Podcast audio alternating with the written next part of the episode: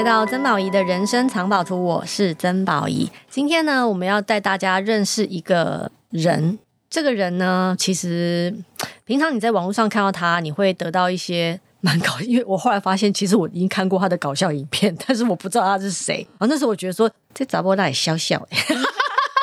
对，但是今天呢，然后呢，有有机会可以。接触到他，访问到他，是因为他其实你在认识他的时候，你不得不提到他身上有伴随着一个，你也可以说那是某种标签，但这个标签可能得陪伴他蛮长的一段时间，就是范式神经脊髓炎。对。光是用讲的都觉得好好复杂，好口。对啊，我们要为大家介绍的是 Momo 小浮夸，Hello，大家好，欸、我是浮夸，浮夸，浮夸。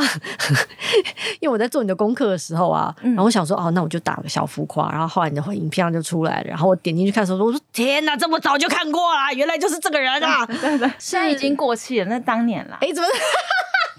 对，可是那时候你真的红了一波哎、欸，就那时候，因为那时候就是比较流行，那时候好像 Dash Mash 嘛，就是抖音还没。对对对对对对，他你好，在我先跟大家讲啊，我我原来我以前就看过小浮夸，是因为小浮夸曾经在网络上，他很喜欢用一个有点像是对嘴的方式，对，然后拍一些真的很浮夸的影片，对，然后呢，当那些浮夸的影片全部都串在一起的时候，那时候你真的会觉得，哎，这个人好像怪怪的哦，对。很无聊哦，能量很强，我必须说能量很强，因为有些表情我做不出来，嗯嗯嗯。啊，然后有些就是有些有些想说那个那个夸张，会觉得说哇，这个人嗯，很想要带快乐给别人的那种感觉，而且其实那些影片你看起来很简单短短的，但是其实要经过蛮多练习的，嗯嗯，有点小用心，对，就是要对那个节奏，嗯，OK，嗯嗯，然后也因为今天有机会要采访他，所以我才知道原来我在网络上认识的这位小浮夸女士。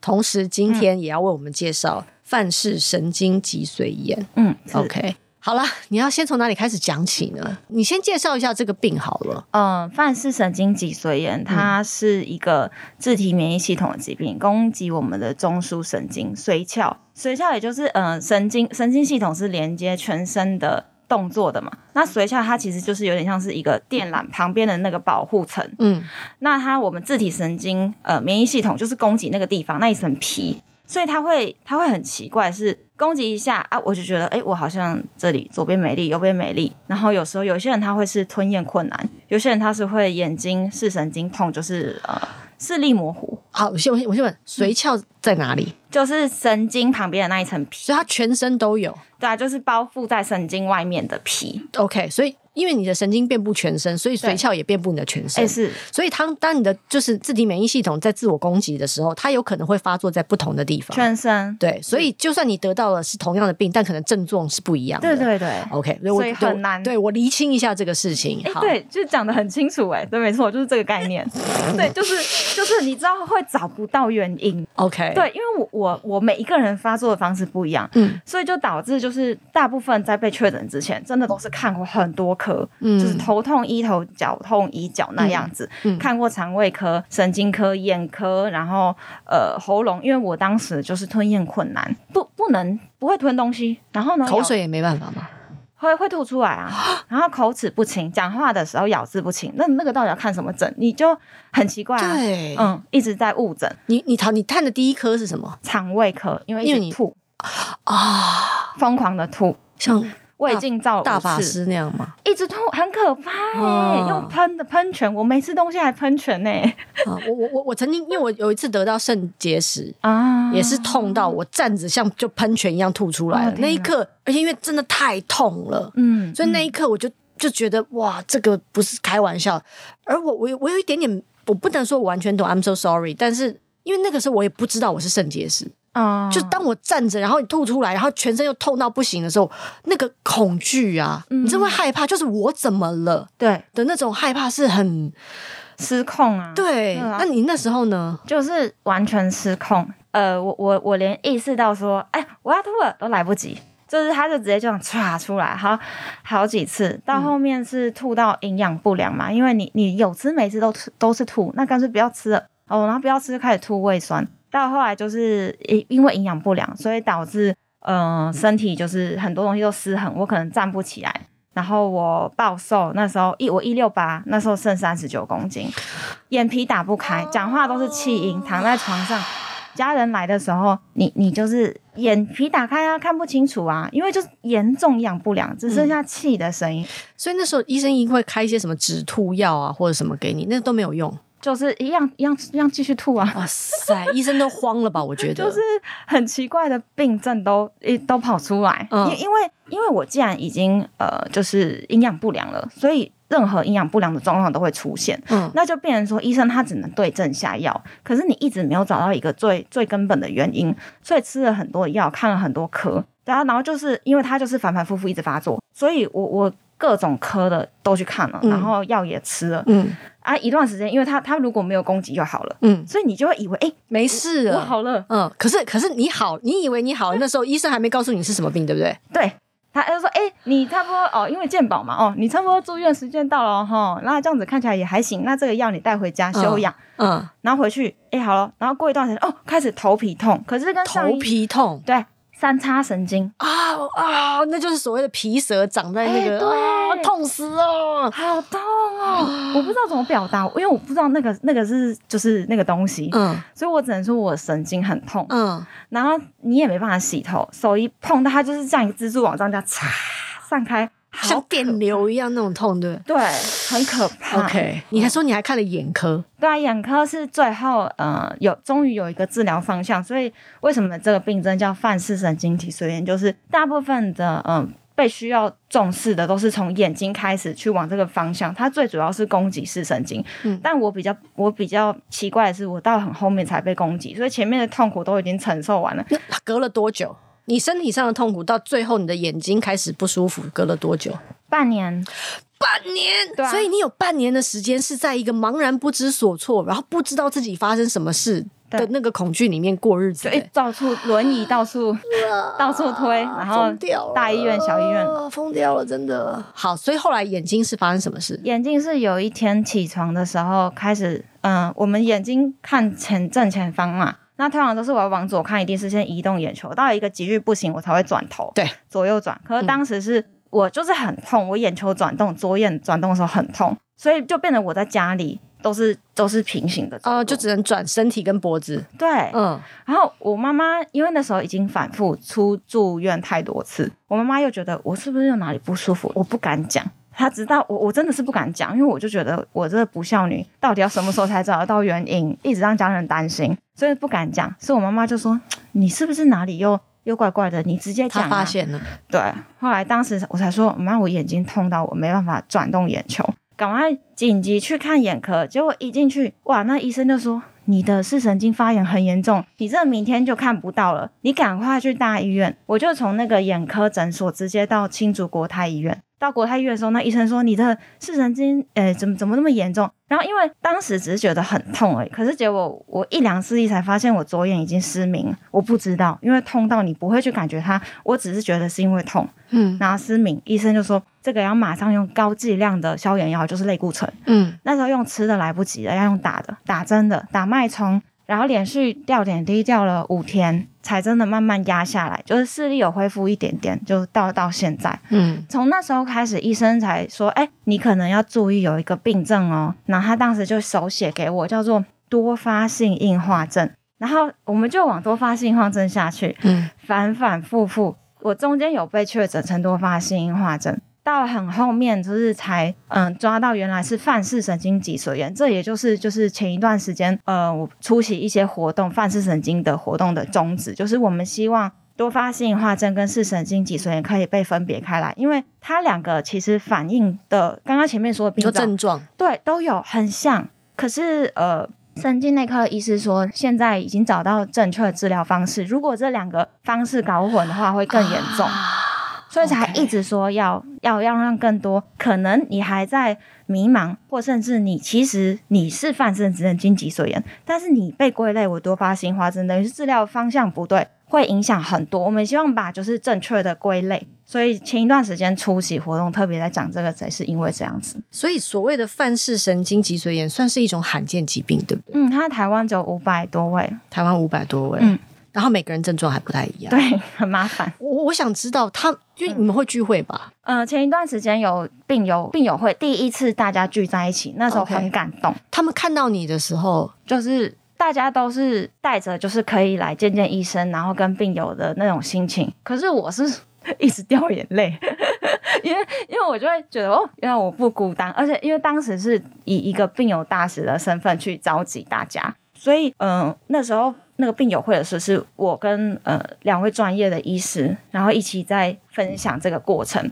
那在座的病友都是大部分都是比我年长的，然后很多都已经支撑用轮椅支撑，然后要家人搀扶。所以我我其实我一路我没有因为自己的事情掉眼泪，可是我我看到他们那个同理心爆炸，我会觉得。很心疼，很辛苦，同时从病友的口中说出我曾经感受过的那种一模一样的感觉，我就会觉得哇哦，就是我不孤单哎，他怎么可以说的这么深刻？因为他也体会过。嗯，对，对，我觉得我不孤单，这个这个这怎么讲？你说这个体会也好，或者是这个心情也好，嗯、的确是所谓的病友团体、互助团体，嗯、或者是罕见疾病协会、嗯、存在的一个很重要的意义，嗯、就是。尤其因为它是罕见的，嗯，所以你大部分的时间都不知所措，嗯，而且真的你没有办法跟别人说，嗯，因为说了别人也不会懂。我很痛，怎么痛？对，我希望你怎么对待我，怎么对待才是我最想要的对待。对，然后我我就是不知道。嗯，然后你说你要教别人吗？或者是这我们常说将心比心，什么将心比心？你根本，嗯、你就算听我说完了，你根本不知道我曾经经历过什么。嗯，可是这一群人聚在一起的时候，就是秒懂，真的。而那个秒懂会让你有一种，OK，好，我们都还可以继续往前走。对，因为你可以往前走了，我也可以继续往前走。对，然后那就走看看吧的那种感觉。我那时候，我记得。呃，之前我有一个状况，是我校园演讲讲过好多次，可是当时是就是都笑笑的讲过这一段，我只说我那时候很痛。但是我记得那一次病友会的时候，其实我已经这我真的那个故事讲了三十几次吧。但是那一次是那个病友会，一位妈妈拿着麦克风讲，我眼泪一直流，我坐在医生旁边，我一直流，我觉得怎么会，是完全说出那种不舒服、那种无助、那种痛的感觉。所以我觉得对，真的就是刚刚说，就是一个同理心的力量，好像真的有人可以去感同身受你，而且你你是会可以当大使，是因为你长得漂亮吗？是因为，我也我也希望这是一个原因啊。大使一定是要有一个你知道要求标准什么之类的。我觉得有可能是因为呃比较多的我我有比较多的关于这方面的资讯，愿意在网络上分享。分享嗯，然后大家可能会因为这个疾病，然后认识我这个人，嗯、或是我这个人认识这个疾病。嗯，那他当时官方就觉得，哎，这是一个很好的一个平台。嗯，然后我也非常非常乐意这样子。嗯、对，因为我在我在做功课的时候，我有看到你在你曾经在网上 po 过一张照片，是你在医院。嗯。包着尿布的背影。哦，对。哦，那个照片我觉得很千言万语，我必须说千言万语。这么漂亮的一个女生，愿意 po 一张那个照片在网络上，嗯、她不是为了搞笑哦，嗯，她是一种，因为我在看那张照片的时候，我觉得那为什么说千言万语，就是我它里面有一种坦然，我接受我自己，是对我接受我自己是这样的状态，对，所以我愿意给你们看我的样子，嗯，那个勇气。那这这绝对不是一般人拥有的勇气。嗯、很多人就算生病，也不想让别人知道。哦，对啊，就算让别人知道，拍照的时候也是美肌。那个虽然只是一个背影，好，我们也没很想看正面啊。正面没东西。虽然就是一个背影，可是我觉得它蕴含的力量非常深远。你当时是什么心情 PO 了那张照片？我当时是前面是一一连串的负能量，就是自己。自己觉得哎，怎么办？那种那种很，他是不是好不起来了？然后是直到后面开始，慢慢的我，我我偶尔会发一些，就是我在医院的医院餐，当然那那些都是在个人的板上去跟我的朋友分享，说哎，我今天有办法吃东西了。然后慢慢的，然后朋友的鼓励就是刷起来，啪啪啪，哎，好棒哦，点赞，你终于出现了，类似那样的感觉越来越的时候，我就觉得哎，对啊，其实其实有时候呃。我们是，我们躲起来反而让大家担心。可是其实大家很想知道你现在的状况。你偶尔发一点，然后慢慢的感觉到鼓励的力量的时候，我那一张照片就是因为在感受到朋友其实呃，大家是很担心你的。你其实出个声也好，刷个存在感也行。然后那时候是我发那张照片，是因为我就觉得哇，我终于可以站起来。那是我啊，你可以站起来，对，从扶着床边，我从我从床上可以落地的那一个瞬间，我就跟我姐说：“你赶快拍，我要跟我的朋友说，我现在很好，我站起来了。”然后刚好背后还贴着一个，因为那个是抽脊髓液。抽脊髓脊椎嘛，抽脊髓液的那个伤口贴起来，然后那时候是不能下床，你要平躺一段时间，让那个伤口慢慢的愈合，那个孔洞不至于到需要缝，所以你只能就是让它自己密合。那在密合的状态下，我们不可以移动，因为怕会感染会有危险，所以那段时间你就必须得包尿布。嗯、我那时候是。包完尿布之后要去拆掉，我想说好久没下床试看看好，所以一站起来就哇，我竟然有力了，赶快拍，嗯、然后我姐才拍，拍完了就垮了。可是我发上去之后，那一张照片确实就是朋友就是鼓励呀、啊，刷一波起来。从那一刻，我才觉得。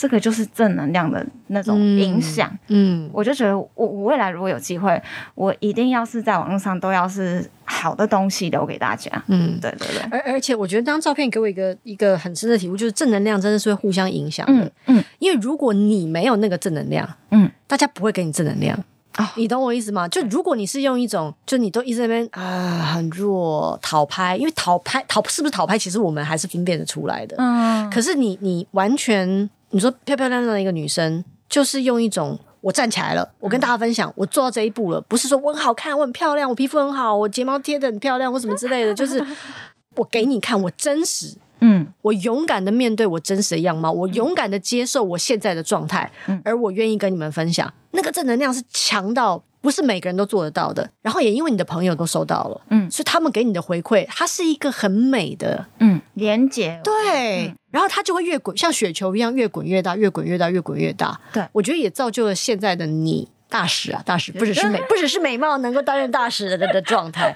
好多多问一些，因为今天我们是想要让大家多了解，嗯，那这个好，我们还是叫它疾病好了。这个疾病是天生的吗？还是因为我刚问你，你有一个姐姐一个妹妹，嗯。他们其实没有这个问题，对不对？没有，嗯嗯，就是那时候也是很担心啊，也因为这样子，然后妹妹她她准备要出国读书，在出国之前就是也是自费去照了核磁共振脑部的，因为真的会怕，太太无助了。可是我们一直到现在，就是医学上面的病例都还是很明确的找不到原因，嗯，然后呢，它不会遗传，嗯，所以也要鼓励，就是哦，有相关疾病的朋友要有自信，就是。不要去担心，不要因为这样子，然后就不敢生小孩。欸、对，当然我们生小孩也是要、嗯、呃跟医生讨论自己的自身状况，嗯、因为嗯、呃，在还是有风险吗？有风险。我我的主治医师有跟我分享过一个故事。其实听起来蛮悲伤的，她就是一个一个年轻妈妈，然后她她从来就不知道她自己的身体有什么任何这样这方面的状况。她是怀孕受孕期间就突然间站不起来，然后到处求医，那找到了我现在主治医师，那确诊是我这个状况，范氏人脊髓炎之后开始治疗，慢慢的虽然有恢复力气，可是她也才知道说原来她一直都有这因子，那她是因为受孕了体质改变，因为她是自体免疫系统是血液的问题而发病。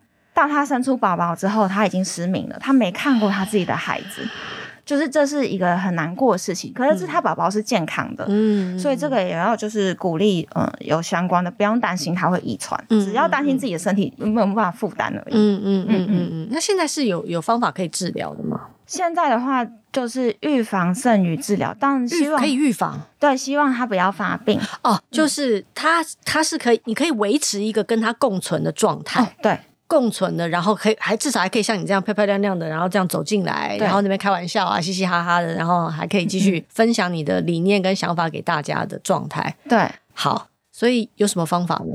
这个疾病它最害怕的就是发病，嗯，就是因为它攻击嘛，嗯，那你攻击的程度真的就是取决于个人。如果很严重，直接到神经，啪，我我可能就坐轮椅了这样子。嗯、那平常预防的话，就是。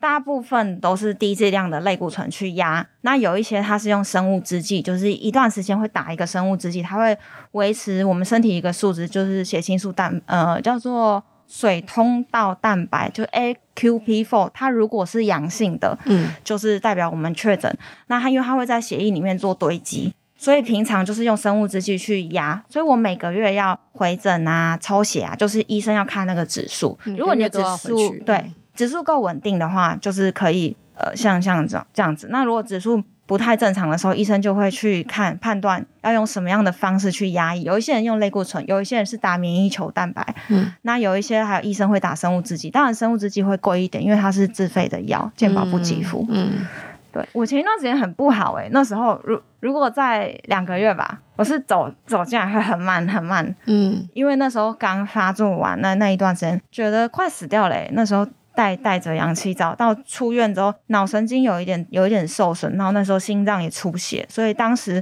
是很缓慢的移动，然后做了复健一段时间，到现在才恢复正常，所以我很珍惜，很感谢。但你大概多久会发病一次？你有算过这个频率吗？嗯、呃，我第一次发病就是就是确诊的时候，就是刚生病的时候，站不起来那那半年。到后面其实都维持的很好，所以我一直觉得我很幸运。嗯、OK，然后中间有进去过医院，也不过都是住院呐，就是打药定期的。嗯，到前一段时间，就今年三月的时候，可能工作吧，自己给自己的压力太大。姐，我就觉得你现在在做什么？我其实就是平常。网友喜欢团购，我就会开 团啊，对啊，然后拍一些搞笑的东西啊。嗯、但是我我会给我自己，就是觉那个 IG 的现实动态，每天都要更新，就是会像一个日记一样，然后记录一一天的。大大部分都是搞笑的东西，就是我的生活态度，或者就是用了什么好玩的事情，看了什么好玩的东西。嗯嗯嗯。然后，然后，嗯、呃，现在比较没有在接夜配了。之前之前很忙的时候会。会给自己一些压力干嘛的？那一段时间很常跑台北嘛，反反复复就觉得没有想那么多，你知道？就哦，好开心哦，赚钱赚钱赚钱，然后直到就 怎么觉得突然你突然开始录起那些搞笑影片来了？赚钱赚钱，他是直接对嘴吗？我就觉得我哎、欸，我自己就给我自己目标吼，就是会会那时候会觉得哦，达标达标，这就根本没有人给我压力，我自己就觉得我自己可以。嗯，到后面身体有异异状。反应出来的时候，其实已经已经很迟了。我到医院的时候，医生就发现我要发病了，所以才开始治疗。可是也就是这中间过程，就是那个，因为我是打高剂量的类固醇，嗯，然后类固醇打下去之后，可能我身体没有办法负荷，因为当时我发病的一个状况很奇怪，那时候是一直打嗝，哎，超怪的，就是我一句话，我现在一句话讲不完，就讲动就。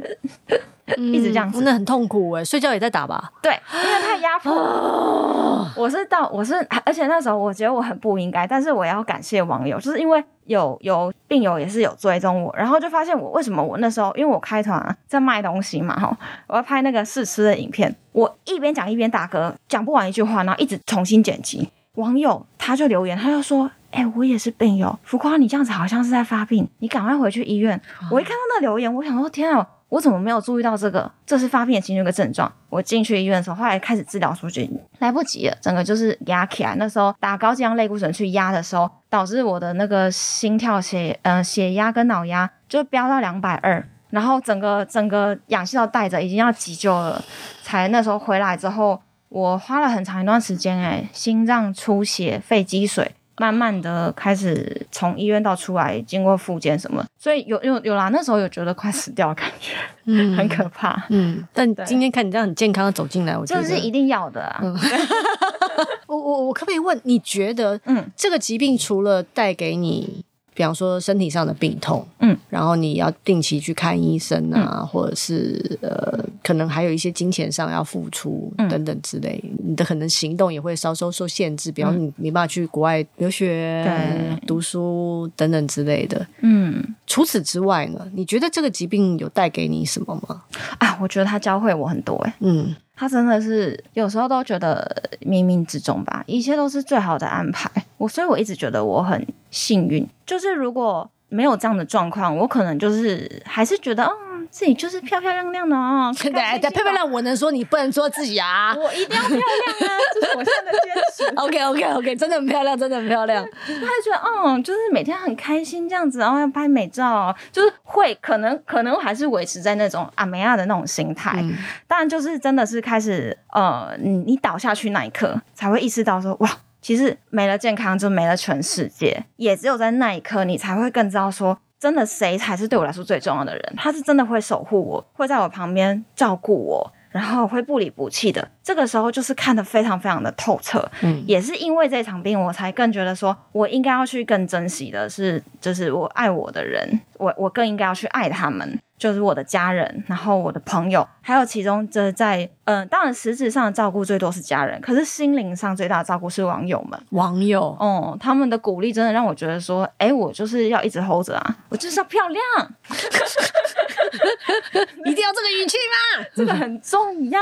嗯，对，心态上，心态上就是刚刚大米有有跟我讲，我觉得他他比喻的很好，他说疾病就像一个筛子。就是它会萃取，它会淬炼出，哎，让你更看到说，其实我们需要的，它会被留下来，其他的就是剩下去。在这个时候你，你你在病床上，甚至我起来之后，我夜深人静，我也会反思，我甚至会觉得说，要不是因为大家都守护着我，就是我我可能心意念上没有办法这么的坚定到现在，所以会一直很想回馈，就会觉得这个爱满溢出来，你知道，要要要回馈出去。这就是我刚刚跟你说的，你那张照片带来的那种。嗯流动，其实你刚刚说的，其实它就是一个流动。你而且你有感受到那个流动，比方说你感受到别人对你好，所以你也要对别人好。对，你感受到别人对你的支持，所以现在你也支持着别人。那个流动是少一个都不行的。对，还有一个事情就是，我也想问，嗯嗯。你希望别人怎么怎么陪伴你跟对待？因为这也是因为毕竟生病，因为这是个罕见疾病。对，所以虽然你今天说出来说哦，我因为得这病，你要你要你要怎么你要怎么诊断？你要怎么照顾？嗯、然后你要什么心态走出来？嗯，可是大部分的人其实是陪在你旁边的人，包括网友也是一样的。嗯，你家人也是一样，你的朋友也是一样的。很多时候，他们面对生病的人，我也是，我面对生病的，有时候我会不知所措。嗯，我会担心我会不会说错话，嗯，我会担心我这样做会不会给你压力，嗯，我会担心我的表情是不是有哪里不好啊？就其实我会，我们也会想要知道我们要怎么做。对你们来说，才是他不只是说哦，在网络上按个赞，或者说加油、嗯、fighting，然后谢谢谢谢你带给我们正面能量，这种互相交流的方式。嗯，还有什么是，比方说你你家人，因为家人一开始也是吓坏了，吓死了。对你，你有没有什么方法，或者说你你是怎么你是怎么你你们是怎么一起走过来的？嗯，我自己当时是非常明明确的感受到长辈们的担心，但也也是因为这样子，所以我更觉得说，嗯，我我。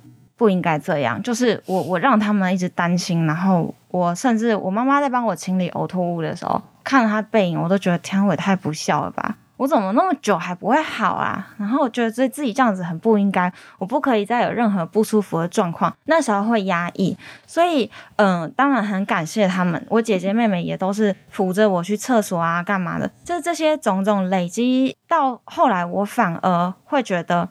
如果我是一个照护者，因为当时也是感受到那种，因为他们是出自于担心，随时诶、我可能都会倒下去，所以他走路就在你旁边这样子，还行吗？可以吗？然后因为我没有力气去表达说出来，所以我只能点头或摇头，然后披头散发，然后他们这样搀扶着我，或者是推着轮椅，我连坐在轮轮椅上我都会靠要要靠着，嗯，我没有办法坐直，嗯，没办法支撑，对，就很虚的那种状态。所以到那时候，我在病床上，我也是告诉我自己说：啊，如果有一天就是我家人需要照顾的时候，我一定是要守在病床旁边那一个，就是我我能够去同理那种被照顾的感觉。嗯，确实就是后来也是，哎、欸，爸爸妈妈、弟弟啊，哈，有人进院的时候，我都会说：哎、欸，我工作比较好调，我去，我去，你们不要跟我抢。我反而的照顾方式会是很轻松的态度，就是我会让轻松的态度，对，我会让他们觉得这没有什么，嗯、就。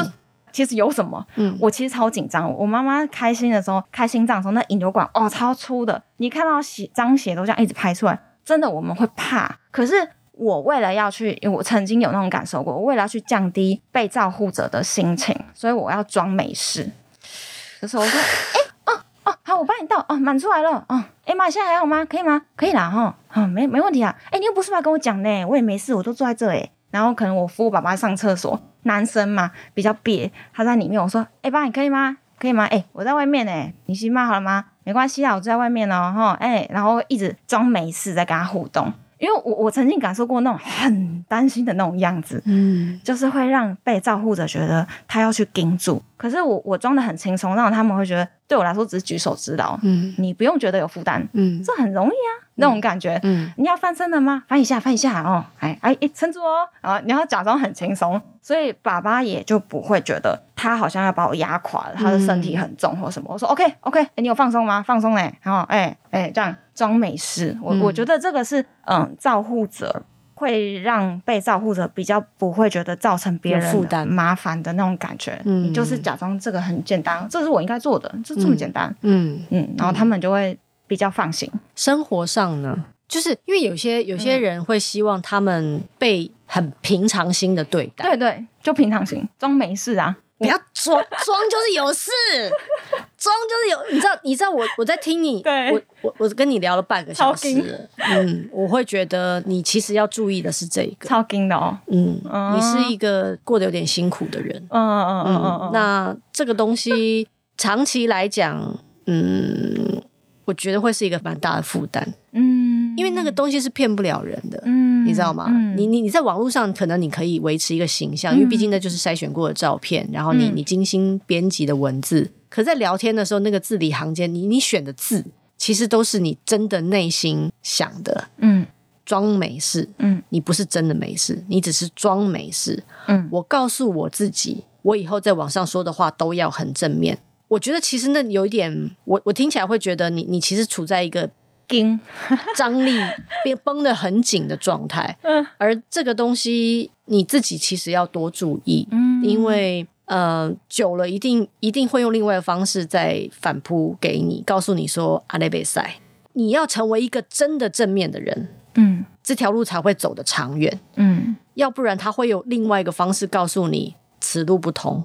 什么叫真的正面？是你真心相信。比方说，像那张照片，我觉得那张照片之所以会给我一个力量，当然、嗯、因为那张照片是真的。嗯，你 PO 照片这件事情也是真的。嗯，那个勇敢是不是骗人的？你不是为了哗众取宠，或者说，因为哗众取宠有很多方式，所以那张照片的力量是很直截了当的。嗯，但如果有些东西是你精，不管是精挑细选，或者是什么，时间长了你会累，它会造成你身体上其他的。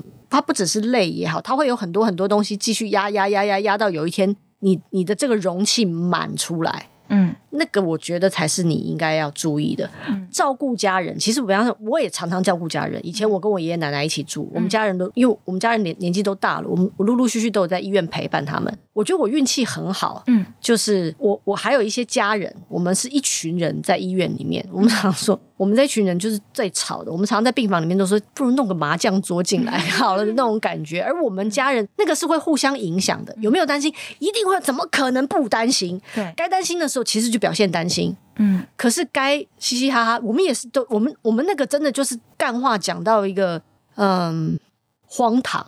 就是荒唐到我们都觉得外面护士可能很快就会开门进来跟我们说：“哎，旁边隔壁还有病人，你们不要这样。”而那个东西是会互相影响的。然后慢慢的，你也就觉得是，不管是有没有担心，担心一定存在，不可能因为讲了笑话它就不存在。对。可是你可不可以让那个担心被稀释，或者是用另外一个方式，就日子是不是要过？日子要过。